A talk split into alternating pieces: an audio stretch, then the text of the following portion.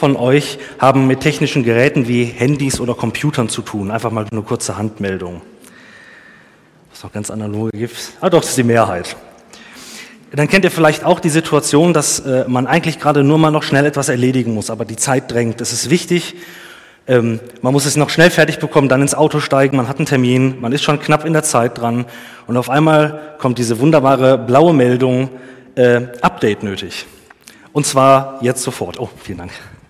Und zwar ähm, jetzt sofort. Äh, ganz früher konnte man manchmal noch sagen, jetzt passt es gerade nicht in fünf Minuten, in zehn, in zwei Tagen oder man wünscht sich so einen Schalter am liebsten in irgendwie acht Monaten oder so. Aber genau in der unpassendsten Zeit gibt es diesen Moment, Update ist nötig, sonst funktioniert irgendwann nichts mehr.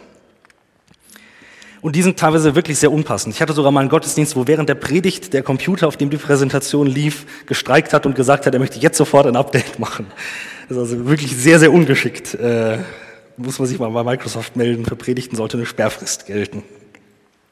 Updates für äh, Computerprogramme, wenn sie wichtig sind, bestehen eigentlich meistens aus drei Teilen. Und die Predigt heute ist diesen drei Teilen nachempfunden, die so ein klassisches Update eigentlich hat. Zunächst einmal werden da Daten aus dem Internet heruntergeladen, meistens aus dem Internet heruntergeladen. Das ist das erste Element. Das zweite ist, da muss etwas installiert werden. Also diese Daten müssen quasi mit dem Computer verknüpft werden, um auch nutzbar zu sein. Und zuletzt, zuletzt gibt es dann äh, Element, das Element des Neustarts. Meistens steht nämlich dann da dran, um das alles wirklich laufen zu lassen, müssen Sie Ihren Rechner auch noch neu starten. Ganz unbeliebte Sache, aber irgendwann nötig. Und dann darf man sagen, jetzt sofort oder vielleicht irgendwann mal. Im Buch Nehemia haben wir es wie ein, mit einer Art Update zu tun, einer Update der Geschichte Gottes mit den Menschen.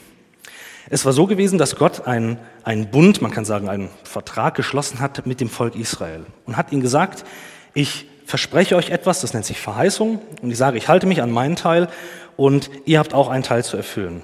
Ich bin derjenige, der euch in erster Linie beschenkt, also das ist kein Vertrag zwischen gleichwertigen Parteien, Gott ist der Große dabei und die Menschen, die Israeliten damals die Kleinen, aber er schenkt es und es schenkt er aus Gnade. Und dann kommt es, wie es kommen musste. Es kam dazu, dass das Volk sich von Gott abgewendet hat, immer wieder, immer wieder. Und das Buch Nehemia ist ein Buch, was einsetzt nach dem großen Crash. Alles ist kaputt und die Menschen haben gezweifelt und gefragt, hat Gott uns jetzt aufgegeben? Ist der Vertrag von unserer Seite gebrochen worden und es ist vorbei? Und Nehemia ist das Buch, an dem Gott wieder anknüpft an seinem Volk und sagt, nein, ich habe mein Versprechen nicht vergessen. Ich halte mich an meinen Teil, obwohl ihr untreu seid. Und es gibt einen Neustart. Ihr dürft einen Neustart haben. In dieser Situation sind wir jetzt in der letzten, im letzten Teil der Predigtreihe über Nehemia eigentlich an einem Punkt, wo wir sagen könnten, wir könnten uns diese letzte Predigt doch sparen, denn mittlerweile ist die Mauer doch fertig. Das Großprojekt Nehemias war, eine Mauer zu bauen, um Schutz für Jerusalem äh, zu bilden. Und es war ein sehr wichtiges Vorhaben, auch ein sehr angefochtenes Vorhaben. Und nun, diese Predigt setzt in einem Zeitpunkt ein, wo es endlich geschafft ist. Wir sind also beim Download-Teil, wo die Rahmenbedingungen gesetzt werden. Es braucht, um einen Neuanfang zu machen, einige Punkte, die geklärt werden müssen. Und in diesem ersten Teil wollen wir uns darum kümmern. Drei Faktoren waren wichtig, um einen wirklichen Neustart von Gottes Geschichte mit seinem Volk zu bekommen. Zunächst einmal musste das Volk zurückkehren. In den Kapiteln, in den, äh, gegen Ende des Buches werden wir davon lesen, dass äh, eine ganze Welle von Menschen zurückgekommen ist. Das Volk konnte wieder angesiedelt werden, zunehmend. Äh, noch nicht alle sind gekommen, aber doch ein, ein guter Teil. Gott knüpft dabei an der Verheißung an, die er gegeben hat, dass er das Land versprochen hat. Gott hat damals gesagt, wenn ihr mir gehorsam seid und mir nachfolgt, dann werde ich euch Land geben und in dem dürft ihr sicher wohnen. Und die Menschen kamen wieder zurück. Also es ist ein Anknüpfungspunkt an ein Versprechen, was unheimlich lange schon zurückliegt. Das zweite Element war der Bau des Tempels. Der Tempel war damals nicht, wie wir jetzt verstehen würden, ein, ein Gottesdienstraum oder so etwas, sondern er war viel wichtiger als, als jeder, jede Gemeinde, die wir uns vorstellen könnten. Er war das Zentrum des geistlichen Lebens und das Sinnbild davon, dass Gott selbst anwesend ist bei seinem Volk. Dass Gott keine ferne Idee ist, sondern mitten unter ihnen ist. Das wurde im Tempel greifbar und sichtbar. Und dieser Tempel konnte wieder aufgebaut werden. Ihr könnt euch gar nicht vorstellen, wie viel Hoffnung auf einmal in den Menschen war, dass auch der Tempel wieder da ist, man Opfer feiern konnte und auch Gottesdienste, so wie sie es damals haben. Gott hat versprochen, dass sie sicher wohnen können in dem Land, das er ihnen verheißen hat. Und symbolisiert diese Sicherheit, in der sie sich befinden können. Und dann lesen wir eben in Bezug auf die Mauer in Kapitel 6. Oh, so. Und die Mauer wurde fertig am 25. Tage des Monats Elul in 52 Tagen.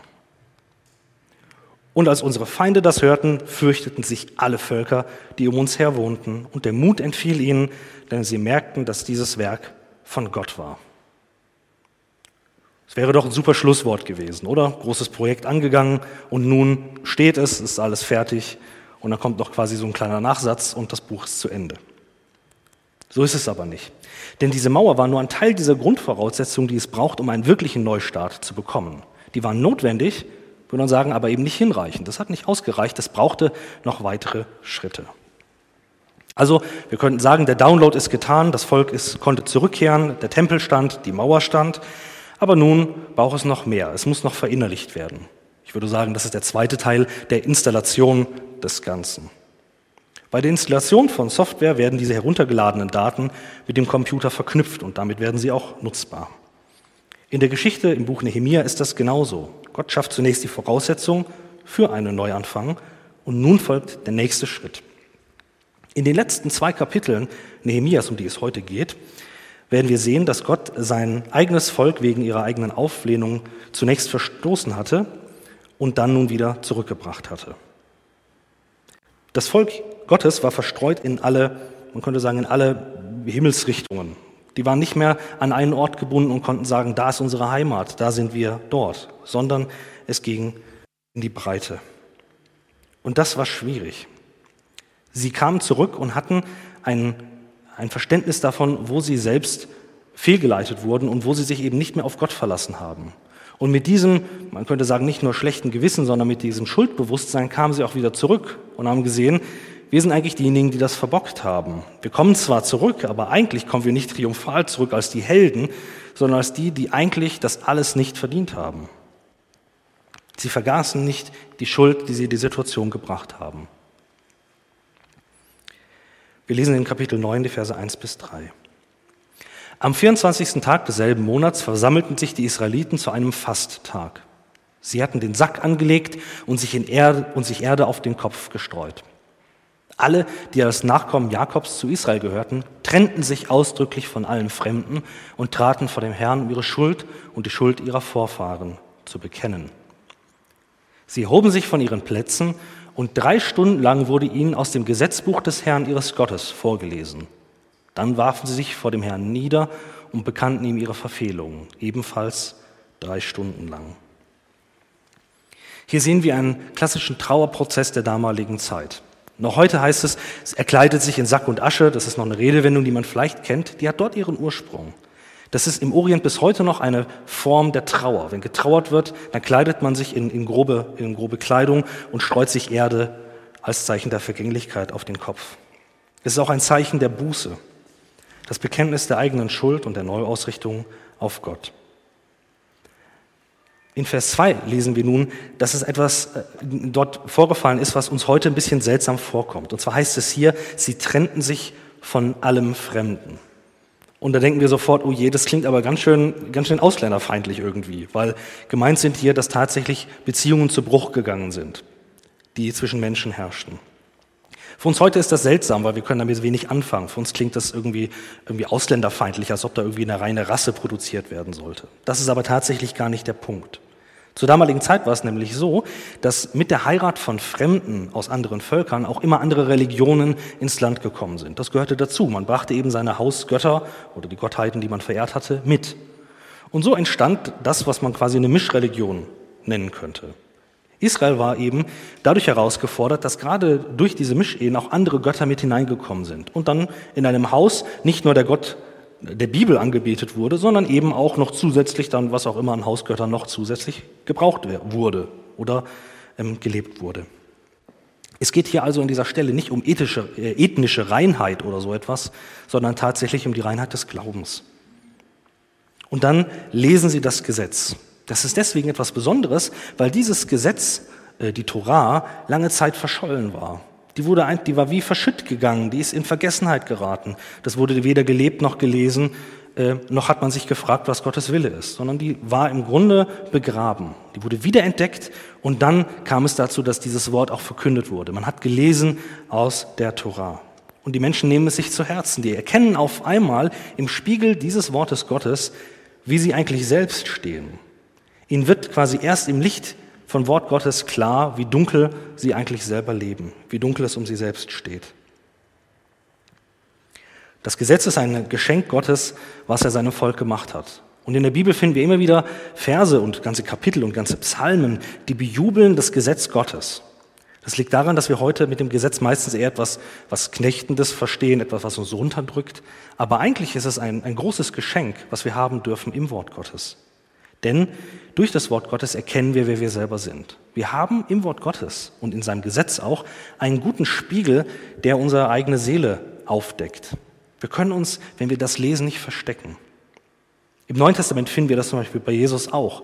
Wenn er sagt, dass das größte Gebot ist, dass wir Gott, unseren Herrn, lieben sollen von ganzer Kraft, mit ganzer Energie, mit ganzem Verstand, mit, mit ganzen Emotionen, dann ist es etwas, was ich lese und darin erstmal merke, wie lau ich oft bin, wie schwer mir das fällt.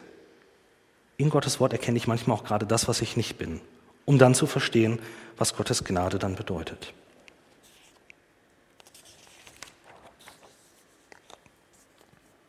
Das klingt doch so, als wäre das jetzt ein guter Startpunkt für den Neustart. Man hat, kann sagen, Sie erkennen Ihre Schuld. Wäre das nicht der richtige Moment, wo der Neubeginn möglich wäre? Ich glaube, da liegen wir falsch. Das Volk macht nach etwas anderes, bevor, sie Buße, bevor das Volk Buße tut. Die Buße ist der zweite Schritt in diesem Installationsprozess. Vorher gibt es noch einen anderen, den wir vermutlich hier erstmal alle nicht vermuten würden. Und zwar feiern sie.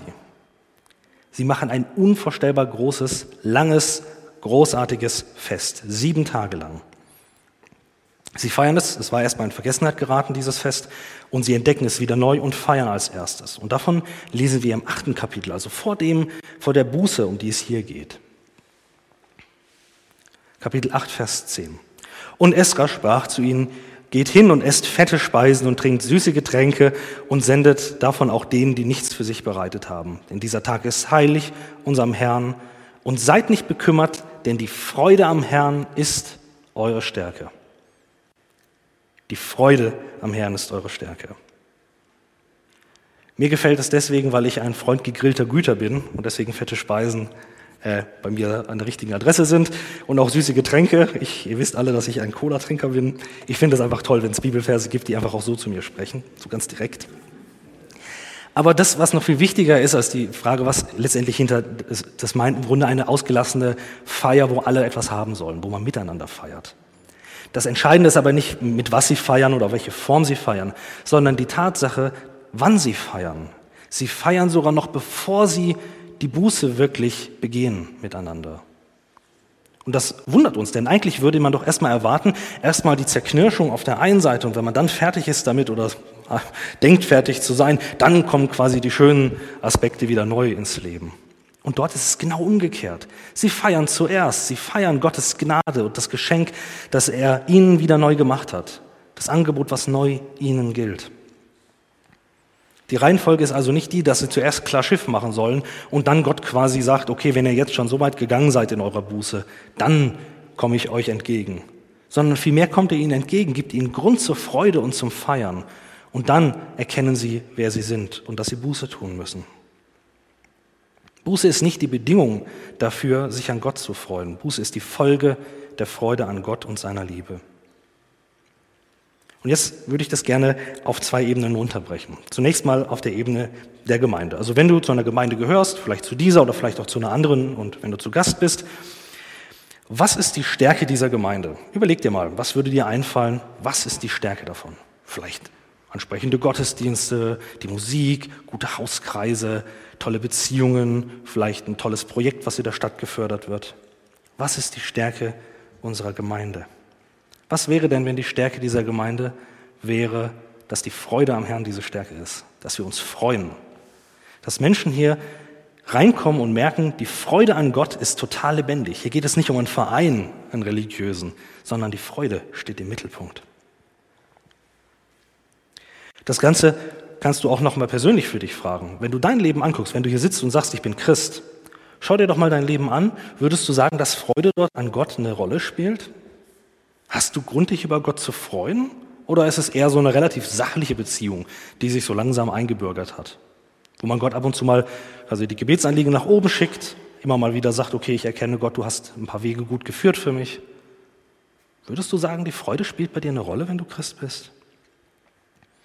Einer der äh, größten äh, Religionskritiker der Geschichte, muss ein bisschen klein geraten, äh, Friedrich Nietzsche hat mal äh, in seinem, im Buch äh, Also sprach Zarathustra folgende Sätze gesagt, die ins Herz treffen. Er sagte, er ließ sagen dort, bessere Lieder müssten sie mir singen, dass ich an ihren Erlöser glauben lerne. Erlöster müssten seine Jünger aussehen. Das ist bitter. Das ist gesprochen aus einem Menschen, der den christlichen Glauben vehement ablehnt. Also der hat nichts mit dem christlichen Glauben zu tun. Der findet das eine der schlimmsten Fehler quasi der Gesellschaft. Aber seine Kritik trifft. Wenn er sagt, erlöster müssten sie aussehen, dann sage ich, ich kann es manchmal verstehen. Wie oft kenne ich Christen, die durch ihr Leben gehen und wo, ich, und wo ich sagen würde, also Freude wäre so das Letzte, was mir einfällt, wenn ich mir das so ansehe. Und das ist tragisch. Das ist wirklich tragisch. Da geht es nicht um Persönlichkeitsprofile oder dass einer eher ein bisschen stiller ist oder seine Freude eher innerlich hat und weniger nach außen trägt. Es geht nicht um Fröhlichkeit hier, sondern um Freude. Und da muss ich sagen, liegt er mit seiner Kritik vielleicht gar nicht so falsch. In diesem Spott steckt nämlich die Anfrage an mein Leben. Könnte man an, der, an meiner Freude an Gott etwas über Gott entdecken? Wichtig ist nochmal zurück die Reihenfolge. Wenn du dein Glauben so lebst, dass du erst denkst, ich müsste genug Zerknirschung erlebt haben oder ich müsste ähm, genug Dinge erstmal klären in meinem Leben, was vielleicht ein bisschen chaotisch läuft.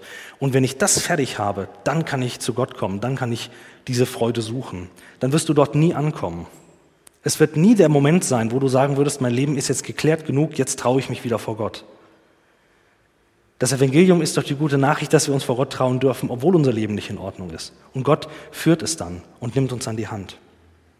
Also Installation ist wichtig, aber die Reihenfolge ist entscheidend.